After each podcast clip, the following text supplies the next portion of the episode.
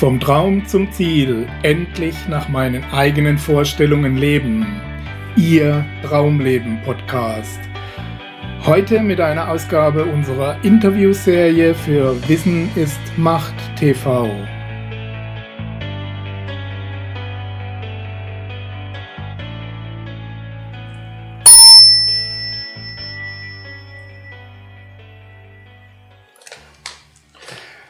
Herzlich willkommen, liebe Zuschauer, zu einer neuen Ausgabe unserer Interviewserie. Wir sind heute zu Gast hier in Obersulm bei Korei mit bürgerlichem Namen Peter Stemmann, seines Zeichens Zen-Lehrer und Management-Trainer.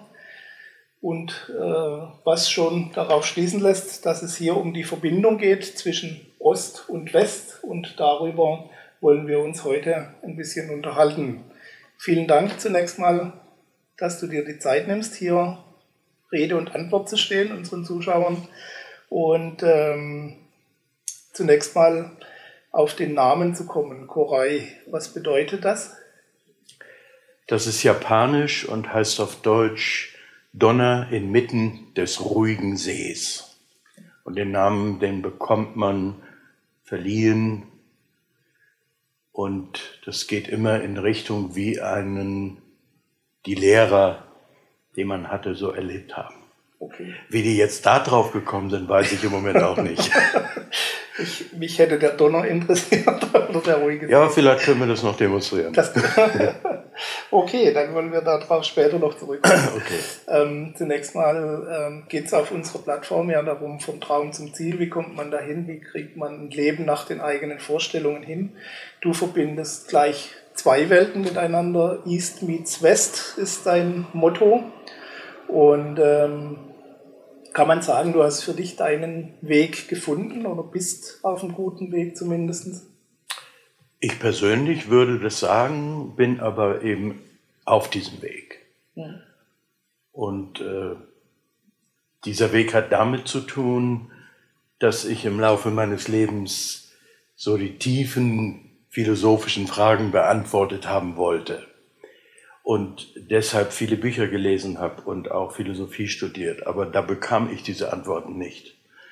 Bis mir eines Tages, äh, ich war drei Jahre in einem Waldretreat alleine, weil ich Probleme in allen möglichen Lebensbereichen hatte. Ja. Und in diesem Waldretreat im Teufelsmoor sind mir drei Zen-Mönche begegnet. Und die haben mir nicht viel erzählt, sondern die haben mich in ihren Tempel eingeladen und gesagt, setz dich hin und denke drüber nach. Und so fing das dann eben an und plötzlich merkte ich, wenn ich bereit bin, mich anzustrengen, kriege ich vielleicht solche Antworten. Also einige kleine habe ich auch bekommen, aber so die ganz großen, da bin ich auch noch auf dem Weg. Bist du noch auf dem Weg? Ja. Ja das immerhin verbindet uns. Ja. Und die Plattform. Ähm, hast du relativ früh gewusst, dass du ähm, in diese Richtung gehst, auch Richtung Spiritualität mehr, oder hat sich das mit der Zeit ergeben? Also jetzt bin ich 65 Jahre alt und habe gerade reflektiert, dass ich mit drei Jahren meiner Mutter in der Badewanne, ich in der Badewanne, erklärt habe, wie diese Welt funktioniert. Okay. Und da hat meine Mutter gesagt, hör auf mit dem Tüdelkram. Ist ja Hamburger. Ne? Mhm. Aber heute weiß ich, das hat mich also schon immer interessiert. Und so war ich so ein bisschen außerhalb des Mainstreams, weil ich Interessen an ungewöhnlichen Fragen hatten, hatte. Und zum Glück konnte ich das dann später beruflich äh, ausleben, weil ich ja Management-Trainings, Persönlichkeit-Trainings äh, für ganz normale, aber große Firmen machte. Mhm und später dann eben diese Zen-Erfahrung dazu bringen konnte. Okay. Ich möchte, wir werden nachher noch darauf zurückkommen. Du bist oder warst lange Jahre für Porsche tätig oder für andere große Firmen ja. im Top-Management-Bereich, bist auch heute noch als externer Trainer dort im Einsatz.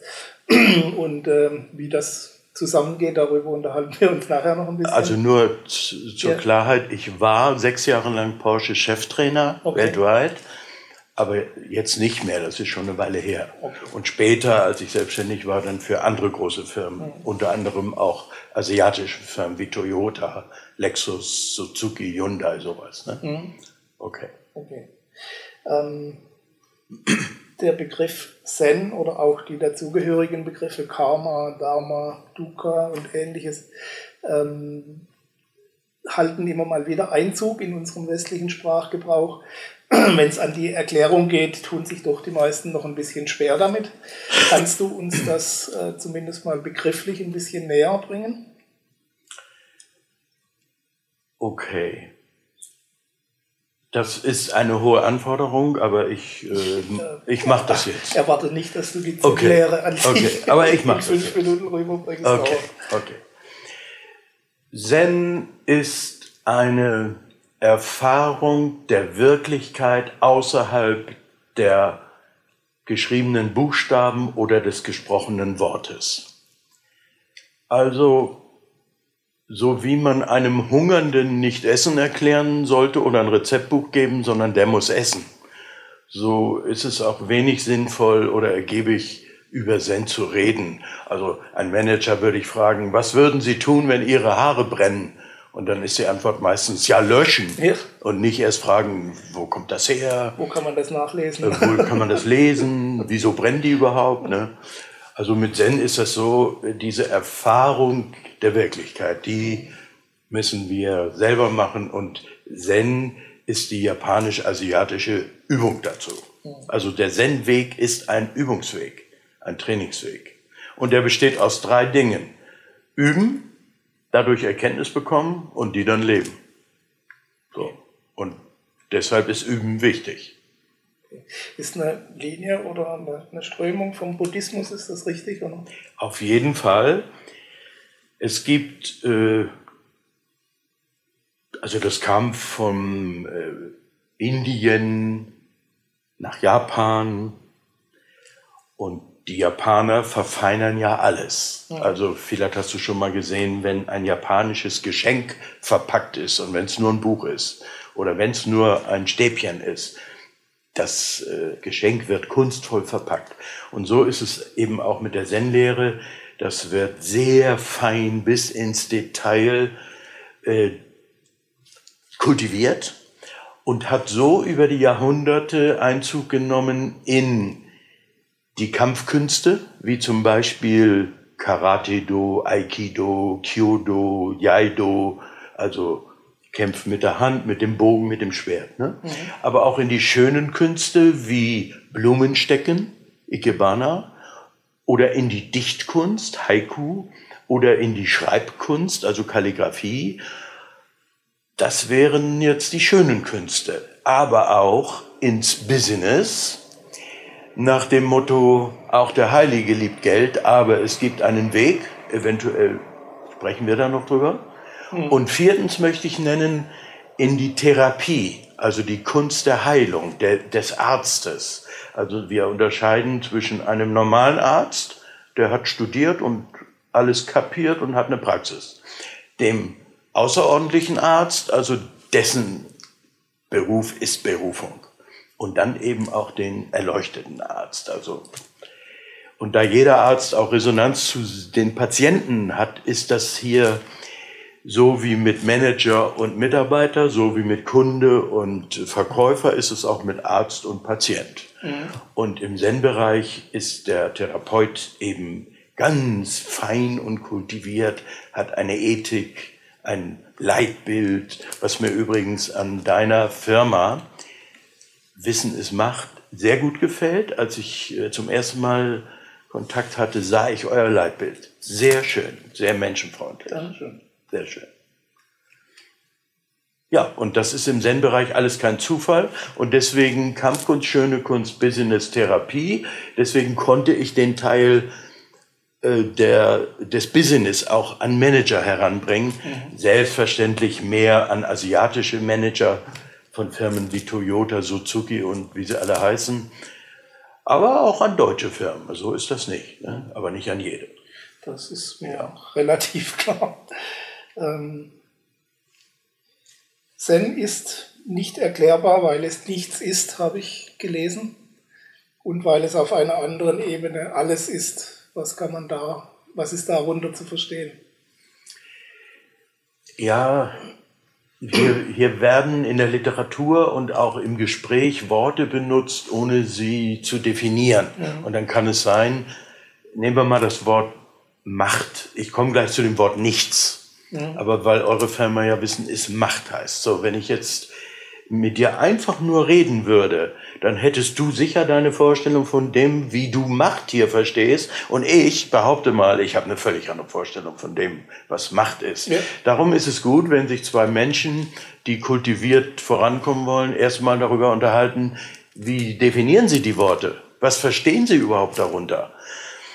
Wenn jemand von Körper, Geist, Seele spricht, brauchen wir uns über Körper nicht unterhalten. Dann machen, meinen alle das Gleiche. Bei Geist können wir noch annehmen, sie meinen das Gleiche. Bei Seele hört das völlig auf. Da meint jeder was anderes. Mhm. Darum ist es gut, über Worte wie Macht oder Nichts zu sprechen. Da du mich nach nichts gefragt hast, spreche ich jetzt darüber. Gut. Also wenn jemand glaubt, im Zen wird behauptet, alles ist nichts, dann würde ich dem eine Ohrfeige verpassen und dann würde ich sagen, ja, was willst du eigentlich? Ist doch nichts. Aber das tut weh. Und Leben tut weh. Und das ist der Kernpunkt der Lehre. Äh, du hast mich ja auch nach so Worten wie Karma und Dukkha eben gefragt. Ja? Genau. Also, wenn Dukkha heißt eigentlich Leiden. Und wenn wir Westler von Leiden sprechen, dann meinen wir meistens Aua. Aua. Irgendwas tut weh. Ne? Irgendwas, so. Im Zen meint Leiden, dass alles leidbehaftet ist, weil nichts so schön bleibt. Also wenn wir ein tolles Essen essen, dann ist das mh, hm, wunderbar. Bis zu dem Moment, wo die Völlerei einsetzt oder wo es weh tut im Bauch oder man danach nicht mehr fit ist. Ne? Und so ist das ja auch mit allem anderen. Deswegen ist im Zen-Verständnis Glück leidbehaftet. Und so ist Dukkha gemeint. Alles, was schön ist, eine Ehe, eine Freundschaft, ein Erfolgserlebnis, hat leider, da ist ja auch das Wort Leid drin, leider ein Ende. Und das ist das Problem. Und als Siddhartha Gautama, der dann später Buddha genannt wurde, Siddhartha war ein indischer Prinz vor ungefähr dreieinhalbtausend Jahren. Äh, und der dachte, weil er so toll erzogen wurde und weil man sich in diesem Prinzenhaus alles leisten konnte, der kannte kein Leid. Bis er eines Tages zufällig mit seinem Diener in die Stadt ging, zum ersten Mal, da war er 28 Jahre alt.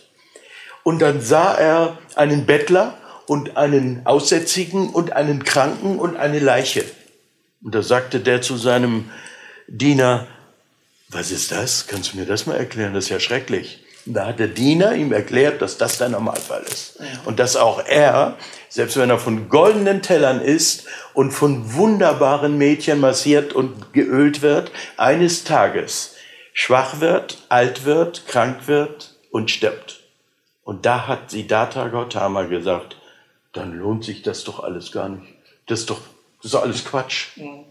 Was, dann kann ich ja mein Schloss gar nicht mitnehmen. Ja, hat der Diener gesagt, so sieht's aus. Und da hat er in dem Moment sich geschworen, das kann nicht unabänderlich so sein. Es muss eine Möglichkeit geben, aus diesem Kreislauf des Leidens auszubrechen und unendliche glückliche Erfahrungen zu machen. Und da es mir niemand sagen kann, werde ich diesen Weg finden. Und um es kurz zu machen, er hat dann von Askese bis äh, äh, hohe körperliche, geistige Belastung, alles probiert bei vielen Lehrern und hat durch jahrelange Meditation erfahren, wie man dieses leider leidbehaftete auch Glück überwindet. Und das ist der sogenannte achtfache Pfad. Also es sind acht Erkenntnisse, die du und ich hier locker reden können, aber die dann umzusetzen und zu leben, das ist wie mit den zehn Geboten, das ist ähnlich. Ne? Also lesen können wir die. Sind auch relativ einfach und klar. Ja, ne? aber deswegen sind sie noch nicht gelebt. Ne? Ja. Und äh, das Gleiche gilt für einen äh, Unternehmer und Manager auch, weil danach hast du mich ja auch gefragt. Ne? Also es gibt im Zen ein Leitbild, das wird genannt das Bushido. Und es besteht aus neun Regeln. Ist das der Moment, wo ich ruhig mal eine sagen kann? Ja. Gertja, du bist ja auch ein Selbstständiger, ein Unternehmer, ne? Ja. Also, also du denkst ja auch unternehmerisch. Du hast mal Betriebswirtschaft studiert und einen Masterabschluss, ne? Also wir ja. reden, wir wissen doch, worüber wir reden. Mit solchen Leuten habe ich ja zu tun mhm. im Seminar, im Training, im Coaching, okay? Ja. Erste Regel. Habe nie arglistige Gedanken. In Klammern, denk dabei bitte mal an die deutsche Wirtschaft oder international. Zweite Regel, erkenne auch das Unsichtbare. Wow, wenn das die Manager könnten. Dritte Regel, achte auch das Kleine, das Geringe. Vierte Regel, halte dich nicht mit nutzlosen Beschäftigungen auf. Klammer auf, eigentlich ist 95 Prozent dessen, was wir tun, völlig nutzlos, wenn es nicht der eigenen Vervollkommnung dient. Ne? Ich nenne auch äh, dieses das sogenannte Tagesschau-Syndrom gibt Menschen, die gucken jeden Abend Tagesschau, wie schlecht diese Welt ist, ja. und merken gar nicht, dass das eine völlig selektive Wahrnehmung ist, eine Auswahl, die ein Journalist, also es ist auch nur dreimal gefiltert, ne, mit denen wir vielleicht sogar manipuliert werden sollen. Ne. Oh, da ist schon wieder ein Bus in China umgekippt. Ne. Und solche Manager frage ich dann gerne, hast du dir schon mal überlegt, warum eine Tagesschau immer eine, drei, immer eine Viertelstunde dauert? Mehr passiert nicht in dieser Welt. Es reicht gerade für eine Viertelstunde. Jeden Tag. Genau so viel wie reinpasst, genau. Genau, ne? Okay, also selektive Wahrnehmung hat nicht viel mit der Wirklichkeit zu tun. Äh, Folge unablässig deinem Weg ist eine weitere solche Regel und dazu muss man auch einen Weg haben. Ich persönlich nenne es den Weg der totalen persönlichen Vervollkommnung und da gibt es eben 54 Hindernisse und 54 äh, zu erreichende Merkmale.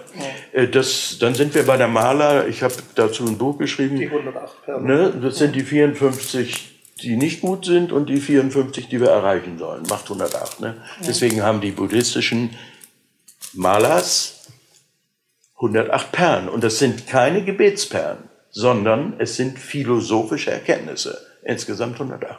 Und wenn einer die 54 überwindet und die anderen 54 verwirklicht, dann hat er die Chance, ewig glücklich zu sein, nämlich das Rad der leidvollen Wiedergeburt zu verlassen. Und das halten die Buddhisten für erstrebenswert. Okay, wir haben diese äh, Form, diese Verfolg Selbstvervollkommnung, um ein Ziel in der Ewigkeit zu erreichen in mehreren Religionen. Wir haben, dass wir Körper und Geist nutzen, äh, legt natürlich nahe, dass wir nicht Körper und Geist sind. Ähm, die Frage, die danach steht, ist keine geringe. Was sind wir dann genau und warum nutzen wir das? Also Körper und Geist und okay. Verstand. Okay. Boah, deine Frage legt die Latte hoch, weil da so viel drin ist. Also ich versuche jetzt auf die Aspekte einzugehen. Mhm. Erster Teil, du sprachst von Ewigkeit, in der wir ewig glücklich sind.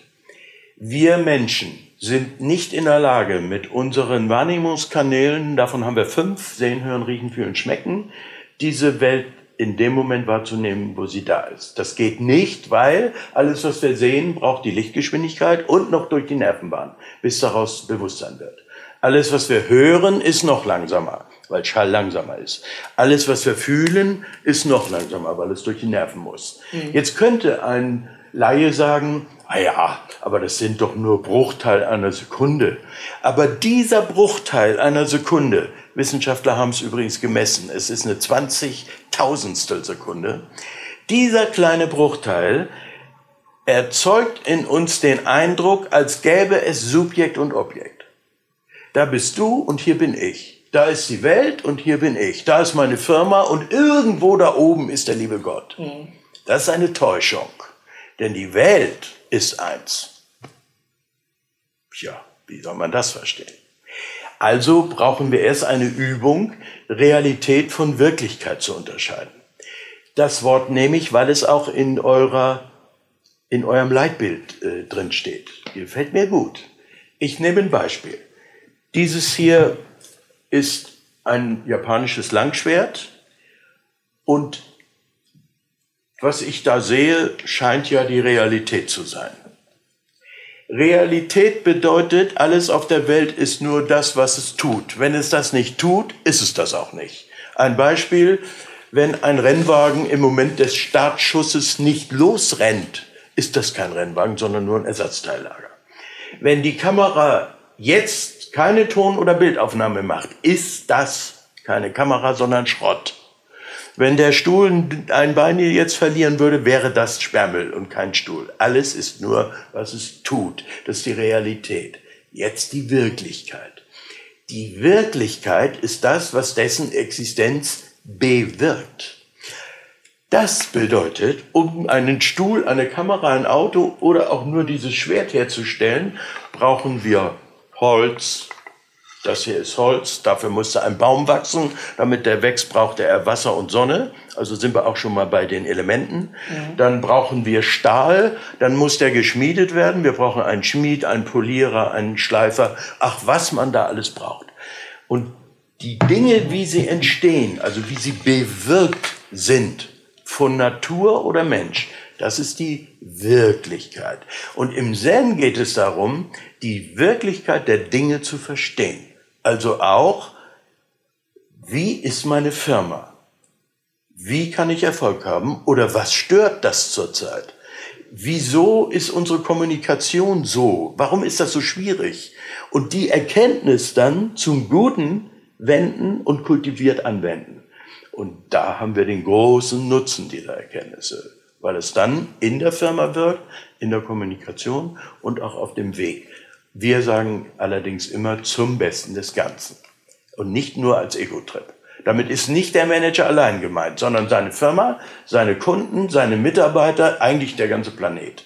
So hätten wir es gerne. Ne? So, so weit die Theorie. Ne? Ja, genau. Trotzdem noch mal ganz kurz die Nachfrage. ähm, wenn wir oder wenn alles eins ist oder ein großes spirituelles Wesen, wenn man so will, ähm, warum dieser Umweg, warum diese Nutzung des, Material, des Materiellen? Die Frage trifft auch mitten ins Menschliche. Weil wir Menschen leider von bestimmten Geistesgiften besetzt sind, das ist menschlich. Und ich nenne mal welche. Neid, Gier, Hass, Verblendung. Das sind die Geißeln der Menschheit, weil wir Menschen sind. Neid bedeutet, ich will etwas haben, was andere haben. Und ich fühle mich deshalb nicht wohl, weil ich es ja nicht habe. Gier bedeutet, ich hätte gern mehr davon, weil es gut schmeckt, ist oder tut. Mhm. Hass bedeutet, ich habe das, aber will das nicht. Krankheit, Misserfolg. Und Verblendung bedeutet Nichtwissen. Ich habe eine Vorstellung über die Dinge und die Welt, die aber leider nicht der Wirklichkeit entspricht. Und allein diese vier Geistesgifte erzeugen in uns Kräfte wie Angst, Aggressivität, Dünkel, also, also davon gibt es eine bestimmte Anzahl, insgesamt 54. Okay. Leider muss jeder Mensch, jedes menschliche Wesen im Laufe seiner Kindheit, Jugend, Erwachsensein diese Dinge erfahren und so lernen. Und schön wäre natürlich, wenn ich als Jugendlicher etwas erfahren könnte und gleich transformieren ins Gute. Das geht aber nicht. So einfach ist das nicht. Deshalb muss es Training oder sowas, Weiterbildung oder Entwicklung muss es geben. Im Einzelbereich so wie im ja. Team auch. Ne? Okay. okay. Ähm, noch eine letzte Abschlussfrage. Es gibt nicht nur Menschen, die das nutzen und das durchlaufen. Ähm, was ist der Hintergrund bei Tieren zum Beispiel? Weil die haben ja diese geistigen Gifte, wie du sie nennst, eigentlich nicht. Jawohl. gut beobachtet. Wir sprechen im Buddhist, in der buddhistischen Philosophie von Bewusstseinsbereichen. Mhm. Und einer der, und der beste aller Bewusstseinsbereiche ist, als Mensch geboren zu werden. Das ist, ich sage gleich, warum das der beste ist. Ein niederer Bewusstseinsbereich ist Tier, weil Tiere können etwas leider nicht, was wir Menschen können. Wir Menschen können in die Zukunft denken. Das können Tiere nicht. Die, die Fähigkeit, in die Zukunft denken zu können, hat aber ihren Preis. Deswegen sind wir Menschen die einzigen, die sich Sorgen machen können. Das ist der Preis.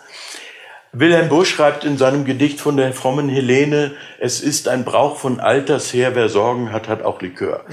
Etwas äh, wissenschaftlicher ausgedrückt heißt das, wir Menschen neigen manchmal dazu, die Fähigkeit, die Welt wirklich real wahrzunehmen, etwas zu dämpfen. Durch Rauchen oder äh, Trinken oder geisttötendes Zeitunglesen. Ne? Da wird viel geboten an geisttötendem Zeug in den Medien. Ne? Tiere haben nur ihren, Verst äh, Entschuldigung, ihren, ihren Instinkt und keinen Verstand. Ne? Und das äh, befreit sie von jeglicher Art von Sorgen, nicht von Gefühlen. Natürlich fühlen die und natürlich kann ein Tier Angst haben und verschüchtert sein, aber immer nur im Moment, aber nicht, weil morgen ich zum Tierarzt muss, das nicht. Ne? Das ist schon ein niederer äh, äh, Geburtsbereich, denn wir sprechen, das hast du auch anfangs gefragt, von Leben, Sterben, Bardo und Wiedergeburt. Bardo, das ist der Zustand, wenn einer gestorben ist, bis er wiedergeboren wird. Also, wenn, ich bin jetzt 65, wenn du mich fragen würdest, wo warst du vor 66 Jahren? Also vor der Zeugung. Das ist das Bardo. Mhm. Ne? Und äh, im Bardo entscheidet sich, in welchem Bewusstseinsbereich du wiedergeboren wirst. Als Mensch oder als Niedere. Es gibt sogar noch zwei Untertier. Das sind ganz schlimme. Im Christentum wird das Hölle genannt. Im Buddhismus wird es nur anders genannt. Es gibt aber auch höhere Bereiche als der Mensch. Zum Beispiel als, man nennt das körperliche Wesenheit, äh, Entschuldigung, körperlose Wesenheiten, wie zum Beispiel Halbgötter oder Titanen. Die haben bestimmte Dinge wie Neid und Angst überwunden, haben auch keinen Körper, ist trotzdem nicht so gut wie Menschsein, weil nur in der Geburt als Mensch wir die Chance haben, Vollkommenheit zur Erleuchtung äh, zu erlangen, also ein Buddha zu werden als Mann oder als Frau nennt man das Tara. Also Buddha oder Tara werden. Das ist die sozusagen die Voll Vervollkommnung. Ja? Und da wir das als Mensch nur können, können wir und alle Zuschauer froh sein, dass wir als Mensch geboren sind. Die Chance war um tausendfach geringer als ein Lottogewinn mit sechs Richtigen. Weil da waren mal drei Millionen Zellen, die um den Eintritt in das Ei gekämpft haben. Und diese eine hier, die und die, Gerd und ich, wir haben es geschafft. Ne? Und deswegen äh, gilt es da, aus diesem Leben auch das Beste zu machen, mhm. ohne anderen Menschen zu schaden. Mhm. Ja. Führt mich zur nächsten Frage, die sich daran vielleicht ein bisschen anschließt. Ähm, ich habe es zumindest gelesen, korrigiere mich, wenn ich falsch liege. Es ist auch ein Ziel im Buddhismus, erstens mal den Gedankenstrom ein bisschen zum Erliegen zu bringen und auch äh, letztendlich im Endstadium das eigene Selbst wieder aufzugeben. Ähm, klingt für mich jetzt zunächst mal ein bisschen seltsam, weil immer Selbstverwirklichung und die Arbeit am eigenen Selbst ähm, zumindest hier in unseren Breitengraden doch im Vordergrund steht oder widerspricht sich das oder ist das nur eine, eine andere Begrifflichkeit? Teilweise widerspricht sich das tatsächlich. Und teilweise ist es aber auch eine Frage der Begrifflichkeit. Also auch hier wäre es gut, das zu definieren. Ja. Ähm, wir leben in einer Welt, die äh, aus verschiedenen Aspekten oder ja, man könnte sagen, Fraktalen zusammen diese Welt ergibt. Da sind die sichtbaren und hörbaren physikalischen Dinge. Dann sind da aber auch die symbolischen Dinge, wie zum Beispiel Mathematik, das ist pure Symbolik. Ja? Dann sind da aber auch so die Dinge, die nur als Welle daherkommen, so wie Optik, Licht, Schall. Mhm. Und dann gibt es aber auch, und jetzt bin ich beim Bereich Seele, Dinge, und das ist auch Welt, die kann man nicht sehen, nicht hören, nicht riechen, nicht fühlen, nicht schmecken, die äh, sind keine Welle, keine, keine Energie, und trotzdem sind sie da. Und wir nennen das heutzutage morphogenetische Felder. In de, der Rudolf Steiner hat es genannt die zwölf Sinne, und das sind die beiden oberen der zwölf Sinne. Das ist der Sinn, der Ich-Du-Sinn und der Gedankenwahrnehmungssinn. Es ist mit Training möglich, dass ich wahrnehme, was du jetzt gerade denkst. Braucht Training, geht ja. aber. Und hier sind wir auf der Ebene der Seele, ich will es mal modern ausdrücken, es handelt sich um pure Information. Kein, keine Materie, keine Welle, nichts. Informationell. Und auf der Ebene sprechen wir von Seele. Und so ist der Mensch natürlich ein seelisches Wesen, auch ein Tier. Aber die Qualität der Information und die Möglichkeit der Information, die ist eben doch unterschiedlich. Und deshalb gilt es tatsächlich, Gedanken, die Affenhorde der Gedanken zu überwinden, weil 99 Prozent ist sowieso falsch. Ich möchte gerne ein Beispiel sagen. Wenn ich dich fragen würde oder mich oder den Zuhörer, Schauer, erzähl mir mal von deinem Leben, von deiner Biografie. Gerd, dann ist das, was er erzählt, grundsätzlich falsch. Warum? Weil das, was er von sich weiß, ist eine Mischung aus Fakten, Fantasien, Wünschen, Sehnsüchten, lösungsorientierte Entwicklung kommt aber nicht, wenn wir äh, unsere Wünsche und Sehnsüchte und Fantasien an die Wirklichkeit herantragen, sondern nur aus Fakten. Ja. Also, da reden wir vielleicht im Westteil drüber, interessiert mich als Coach das alles gar nicht und ich sage dem, bitte erzähl mir nichts von dir, ist sowieso alles falsch, das denkst du nur. Mhm. Und wir betrachten die Fakten. Da gibt's aber Methoden, äh, die wollte ich gerade fragen, wie kriege ich die ja, da, da, rausgefiltert aus diesem. Also das würde ich gerne nennen, dann, wenn wir über westlich, weil das ist Methodik. Ne? Okay, okay, kein Problem. Gut. Und äh, also ich rede darüber, ja, genau das wollen wir. Wir wollen bestimmte Ego-Strukturen überwinden und dieses Ich überwinden.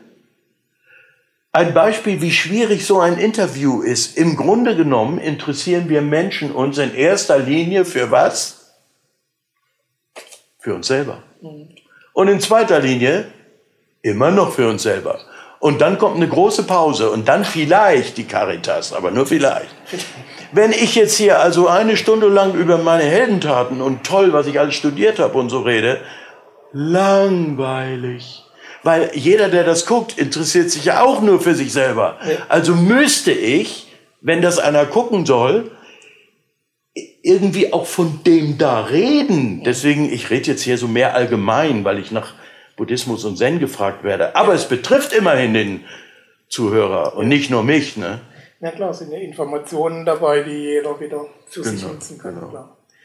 ähm, abschließende Frage zu diesem Thema. Wenn wir alle eins sind und äh, Teil eines höheren Ganzen, wenn ich es mal so nennen darf, ähm, wie, warum ist es dann wichtig oder warum ist es dann überhaupt so, dass wir uns verhalten, wie wir uns teilweise verhalten. Also ich spreche von den negativen Auswirkungen, ich spreche von Kriegen, ich spreche von Vernichtung, von Zerstörung und ähm, allen Dingen, die hier nun mal nicht so dolle sind, die wir Menschen hier auf der Welt veranstalten. Okay.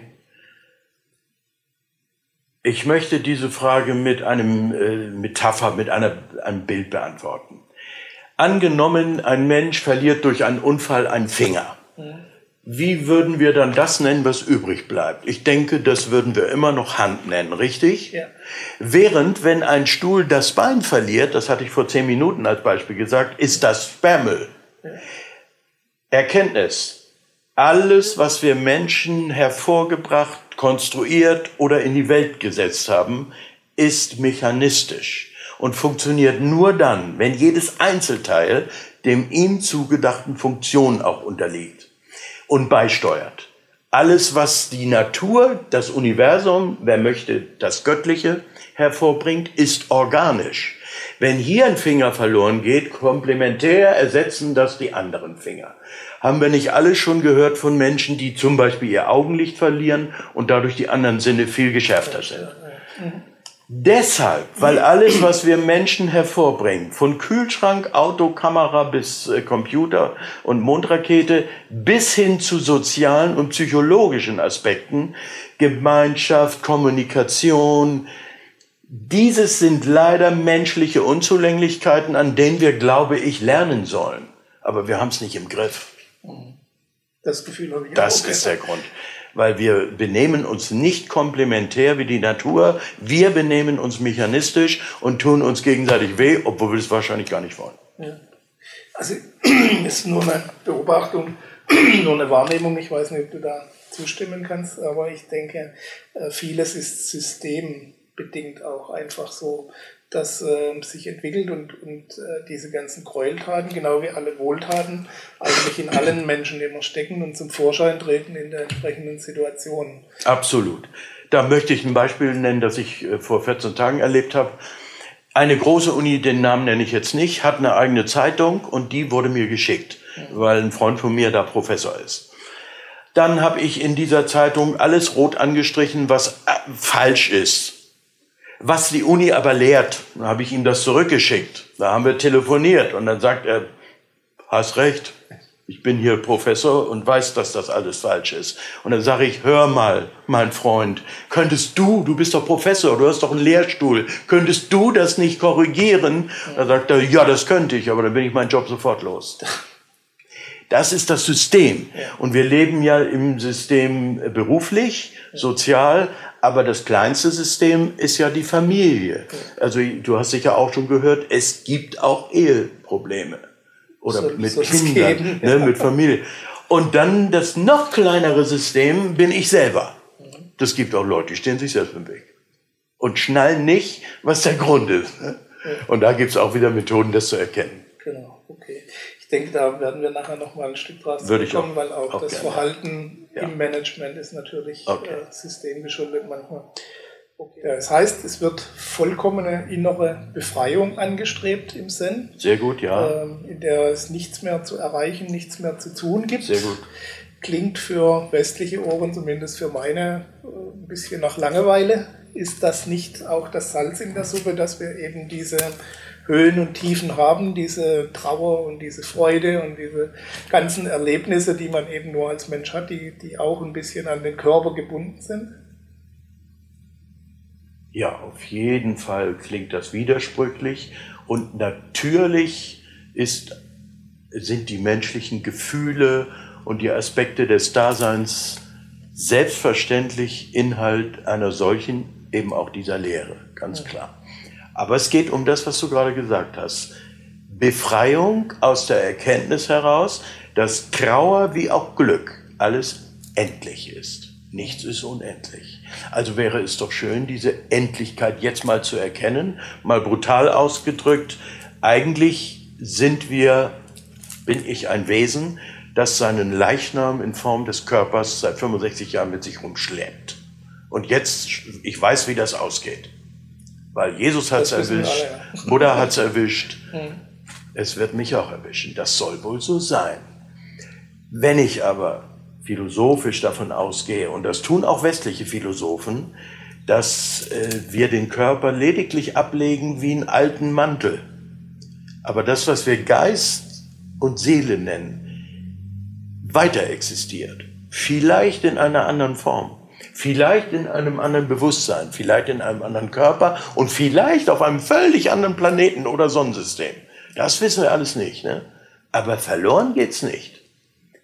Also wenn mir das klar ist, dass das Leben endlich ist, dann bedeutet es, mach den Atemzug, den du jetzt machst, gut. Weil du kannst den nächsten nicht vorwegnehmen. Du kannst nur dein Leben jetzt gut machen, ne? weil du kannst das Nächste nicht vorwegnehmen. Und deswegen geht es um Langeweile im übertragenen Sinne. Ja, ich möchte eine ewig lange Weile die Dinge gut erleben in diesem Universum. Und es geht aber nicht so einfach, weil natürlich bin ich auch traurig. Ich zum Beispiel habe zwei Kinder und zwei Enkelkinder. Und natürlich bin ich traurig, wenn die krank sind oder Misserfolg haben. Natürlich. Mhm. Und jeder andere Zen-Lehrer oder sogar Meister ist voller Mitgefühl für jedes fühlende Wesen. Ja, selbst es gibt Zen-Meister, die gehen deshalb langsam, damit sie keine Ameise zertreten. Die würden jede Mücke einzeln nach draußen bringen. Also für die ist jedes fühlende Wesen am liebsten gibt es sogar welche, würden die auch kein Weizen mehr essen, weil dann muss der ja sterben. Da sind wir aber in einem hybriden Kreislauf. Denn wenn ich gar nichts mehr esse, sterbe ich ja selbst. Das geht also auch nicht. Also muss ich irgendwo den Schnitt machen. Und die Buddhisten haben den Schnitt gemacht bei fühlende Wesen. Mit der Definition, eine Pflanze ist dann kein fühlendes Wesen, weil sonst, sonst bist du selbst erledigt. Ne? Okay. So gesehen ist äh, das, ja, es ist Langeweile, aber mit dieser Erkenntnis wunderbar. Dann brauche ich mir endlich nicht mehr angucken, ob Deutschland den Superstar äh, äh, sucht. Das ist dann endlich egal. Ne? Könnt, könnte auch eine Art Erlösung sein. Ja, genau. Und ich könnte endlich an meiner Bestimmung arbeiten. Mhm. Die, das nenne ich Kairos, da können wir vielleicht auch noch drüber sprechen. Gleich, können wir nachher ne? noch okay. mit aufnehmen. Ja. Okay, ähm, ich möchte noch mal ganz kurz zum Abschluss dieses östlichen Teils darauf zu sprechen kommen, was du am Anfang gesagt hast. Auch der Heilige liebt Geld. Auch das ist äh, von dem, was wir von vielen anderen Religionen, unter anderem vom Christentum, das zumindest teilweise die Armut predigt, ähm, äh, unterscheidet sich das. Was verstehst du darunter? Auch der Heilige liebt Geld. Also hier haben wir eine Übereinstimmung, die aber als gegensätzlich äh, zumindest klingt. In dem äh, Buch Zen-Geist habe ich das beschrieben. Ja. Und da sagt ein äh, Zen-Meister, der Professor an einer Uni da in Kyoto ist, auch ein Gentleman liebt Geld, aber es gibt einen Weg Do. Und da meint er mit den Zen-Weg, also meditieren. Ne? Mhm und, an, und schreibt das auf in Form einer Kalligraphie, die da auch abgebildet ist in meinem Buch. Und diese Kalligraphie zeige ich am selben Tag einem anderen Zen-Meister von einer anderen Uni, nämlich die Uni in Tokio. Und da sieht er das und sagt, ja, auch ein Gentleman liebt Geld, aber es gibt einen Weg, sogar ein Heiliger liebt Geld, aber es gibt einen Weg do. Und da war ich genauso entsetzt, wie du fragst. Mhm. Und da hat er mir das so erklärt und das übernehme ich. Er hat gesagt, ja, also Geld hat auf jeden Fall zwei Dynamiken. Einmal, wie bekomme ich es und dann, was mache ich damit? Die westlichen Manager sind sehr gut darin, Geld zu bekommen. Das wissen die, wie das geht. Sie wissen aber oft nicht, was man vernünftig damit macht. Ich persönlich habe in meinem Leben auch gute Honorare bekommen von weltweit guten Firmen. Die Frage ist aber, was ich damit mache. Also man könnte ja alles Mögliche damit machen. Von Porsche kaufen, da war ich ja sechs Jahre, äh, bis hin Hobbys haben wie Whisky trinken oder sonst was. Ne? Man könnte aber auch sich was Edles vorstellen, zum Beispiel, ich unterstütze die oder die Institution. Also darum geht es. Auch der Heilige liebt Geld. Nämlich er bekommt es, ohne dass einem fühlenden Wesen geschadet wird. Und er gibt es gleich weiter. Der braucht das gar nicht.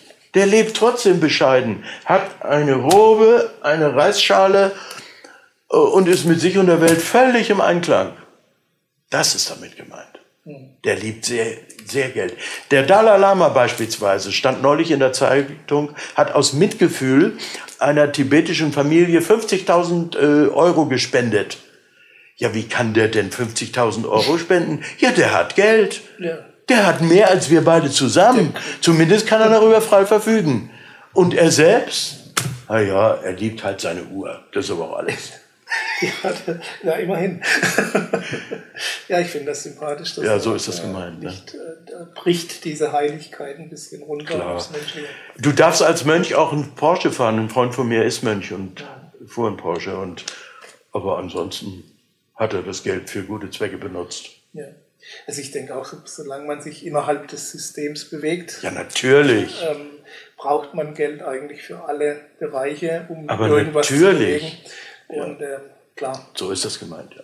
Äh, ansonsten muss man sich dem ganz entziehen und das ist ähm, in der Auswirkung dann auch nicht mehr sehr effektiv. Also das, dafür stehe ich nicht. Da, so habe ich nie gelebt. Keine Stunde meines Lebens. Ich bin käuflich als Trainer, als Coach. Ja. ja. sogar Bücher werden verkauft. Aber äh, also ich denke, ich richte keinen Schaden an. Und ich brauche auch nichts. Ich brauche keinen Urlaub, keine brauche ich alles nicht. Das sollen alle Leute ruhig haben. Ich brauche es nicht. Ja, ist doch schön. Das ist ja eigentlich der Sinn der Sache, dass man das rausfindet, was man selbst Genau. für sich und für andere Genau. braucht und äh, kann das dann mit erledigen. Was mich nochmal zur Abschlussfrage dieses Bereichs geführt, äh, führt, kannst du uns ein bisschen was über deine Ausrüstung, so wie du hier vor mir sitzt, sagen? Ach so, ja. Der Hakama ist eine Hose sehr weit, sieht aus wie ein Rock, wenn man steht und wird getragen bei Zen-Disziplinen, wo viel Bewegungsfreiheit gebraucht wird. Aikido, äh, aber auch hier, äh, wenn man so im Lotussitz äh, sitzt, dann hat man hier die Freiheit. So. Dann dieses, dieses Teil nennt sich Rax, wird Raxu geschrieben, aber die sprechen Rax. Und das symbolisiert, dass Siddhartha Gautama, der später Buddha genannt wurde, Buddha heißt der Erwachte, dass der sich seine Robe und seine Kleider aus alten Flicken und Lumpen selbst zusammengenäht hat. Und das hier ist ein Symbol für ein Teil, das aus Flicken und Einzelteilen zusammengenäht wurde. Und das bekommt man, wenn man das Gelübde abgelegt hat. Und ich, äh, dann wird das äh, gestempelt vom Meister und vom Tempel. Und wenn ich vielleicht noch kurz äh, zum Schluss die Gelübde sagen darf. Äh, erstes Gelübde. Im Bewusstsein, dass Worte, Sätze und Sprache sehr gefährliche Waffen sein können, erkenne ich das und gehe mit meiner eigenen Sprache so um, dass niemand verletzt wird. Zweitens, im Bewusstsein, dass andere fühlende Wesen genauso gerne leben wie ich, auch wenn sie andere Lebensformen haben, erkenne ich das und beteilige mich nicht daran, andere zu quälen oder zu töten. Also da ist man schon automatisch Veganer. Ne? Wollte ich gerade fragen, ja.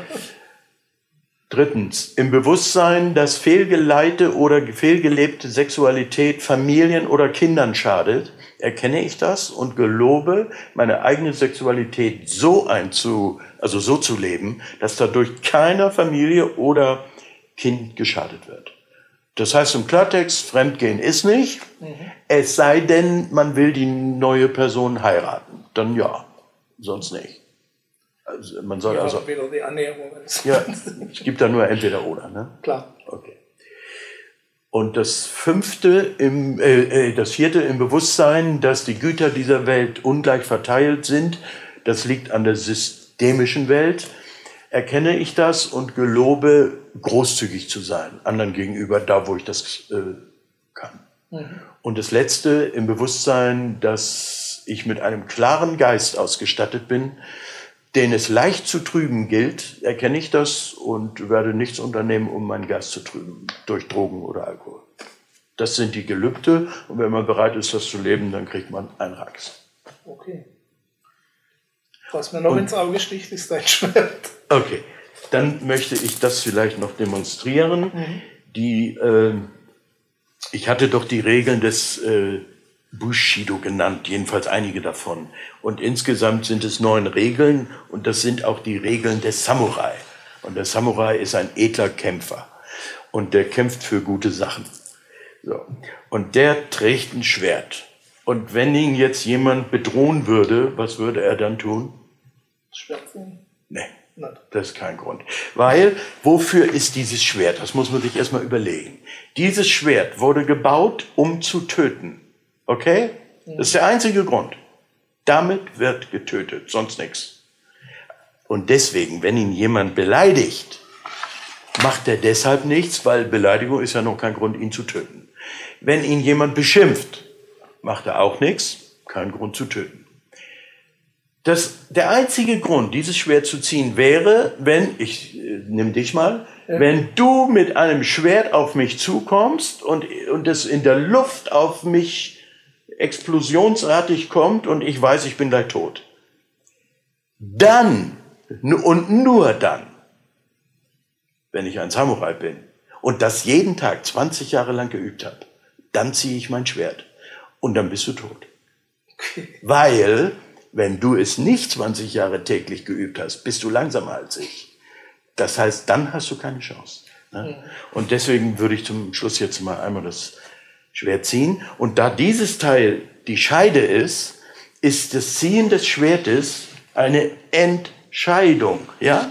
Und die ist endgültig, weil du bist jetzt tot. Und deswegen steht das Ziehen des Schwertes in meinen Seminaren mit Managern für endgültige Entscheidungen. Also wenn einer noch nicht weiß, soll ich nach München oder nach Hamburg gehen, mhm. dann werde ich ihn fragen, und willst du nach München gehen? Und dann bitte ich ihn, ein Schwert zu ziehen und ich zeige ihm das dann, wie das geht. Und das mache ich mal kurz zum ja. Schluss. Eine Entscheidung geht so. Iken Yisatsu, auf Deutsch töten mit einem Streich.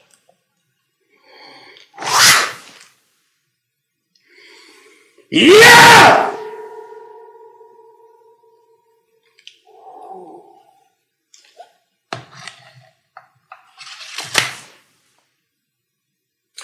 Und dann sitzt der Samurai wieder da, als wäre nichts geschehen. Beim Reinstecken hat er schon das Blut abgewischt und mhm. kann auch ein so scharfes Schwert ohne hinzugucken reinstecken. Sind die Fragen nach Ausstattung damit so ein bisschen beantwortet? Sehr gut. Und damit wollen wir dann übergehen in den westlichen Bereich East meets West. Vielen Dank. Ich bedanke mich für deine Antworten. Wir sehen uns gleich wieder.